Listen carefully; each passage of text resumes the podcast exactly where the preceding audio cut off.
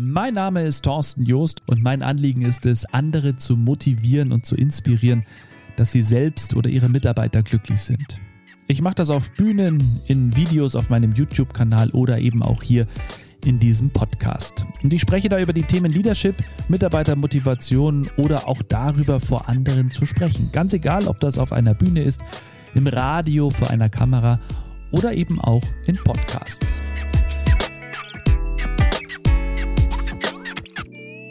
Heute in einer Woche ist es soweit, dann erscheint mein Buch Alle in einem Boot, was Führungskräfte von Seefahrern lernen können. Das ist eine spannende Zeit, gar keine Frage. Ist ja mein erstes Buch, das ich veröffentliche und ja, jetzt zu wissen, dass es wirklich in einer Woche rauskommt, ähm, ja, das ist schon echt eine coole Nummer. Damit herzlich willkommen zur heutigen Folge Nummer 6. Wir widmen uns heute dem Kapitel 4. Also in diesem Podcast stelle ich ja jeden Tag, Montag bis Freitag, immer so ein bisschen was vor aus meinem Buch. Aktuell sind es die Kapitel. Ich habe ganz zu Beginn dieses Podcasts auch darüber gesprochen, wie dieses Buch überhaupt entstanden ist, darüber, wie man einen Verlag findet und all so Dinge. Und heute eben geht es um Kapitel 4, Safety First. Und äh, da geht es zum einen natürlich um die Alcohol Policy an Bord. Das heißt also, man darf nur einen bestimmten Promillgehalt äh, Alkohol im Blut haben, denn wenn du drüber bist, ja, dann kann es passieren, dass du natürlich äh, auf die Pier gesetzt wirst. Also gnadenlos, da wird auch nicht lang rumgefackelt, da bist du einfach raus aus der ganzen Nummer. Und äh, deswegen war das natürlich ein sehr wirkungsvoller Satz und auch ein wichtiger Satz, aber die Verantwortung war allen, ich sage es mal, so gut wie allen klar, dass äh, wir natürlich im Fall der Fälle ausrücken müssen und einen klaren Kopf behalten müssen. Und hier in diesem Kapitel Safety First geht es eben auch um Vertrauen. Vertrauen ist nämlich die Basis, wenn du an Bord eines Kreuzfahrtschiffes bist. Und das ist eine Geschichte, die da drin vorkommt, die ich äh, sehr gerne auch bei meinen Vorträgen immer erzähle. Da geht es um die Geschichte mit der Costa Concordia und dass ja der, der Kapitän Francesco Schettino alles falsch gemacht hat, was man falsch machen kann. Also unabhängig davon, dass er das Schiff da gegen den Felsen gesetzt hat und äh, ja, das einfach, wie das zustande kam, braucht man sich drüber reden, das war einfach katastrophal.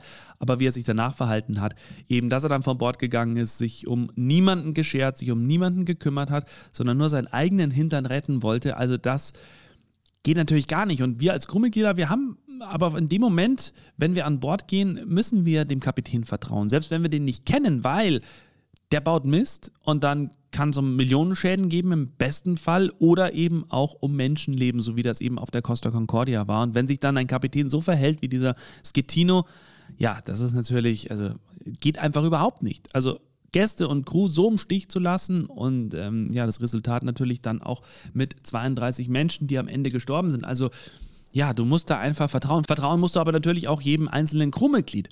Da gibt es auch ein wunderbares Beispiel, das ich immer wieder erzähle. Da geht es eben um eine Induction. Also Induction, das ist so diese Sicherheitseinweisung, die jedes Crewmitglied machen muss, wenn sie das erste Mal oder das hundertste Mal an Bord eines Schiffes ist. Ganz egal, ob ich auf dem Schiff schon zig Male war, ich muss diese Sicherheitseinweisung immer wieder machen. Da wird mir gezeigt, wo sind die Rettungswege, wo sind die Rettungsboote, was ist zu tun, wie wird Feuer nochmal gelöscht. Also das würde immer und immer wieder ins Gedächtnis gerufen, dass dann eben im Fall der Fälle auch wirklich das einfach nur abgespult wird. Ganz wichtig für alle Crewmitglieder und natürlich auch für alle Gäste, also für alle Menschen, die dort an Bord sind. Und ja, dieser, äh, bei dieser Sicherheitseinweisung stand eben dieser Sicherheitsoffizier vor uns und hat nur einen Satz gesagt. Gebt euren Kollegen eine Chance. Und er meinte damit einfach, dass wir uns an die Regeln halten sollen.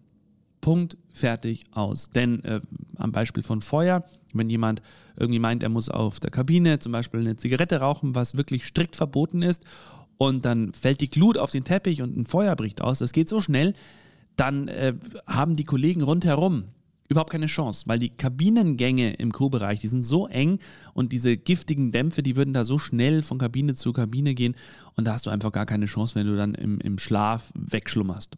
Dann wäre es einfach aus. Und genau da hat er eben gesagt, gebt euren Kollegen eine Chance, haltet euch an die Regeln und äh, sorgt dafür, dass wir alle am Leben bleiben.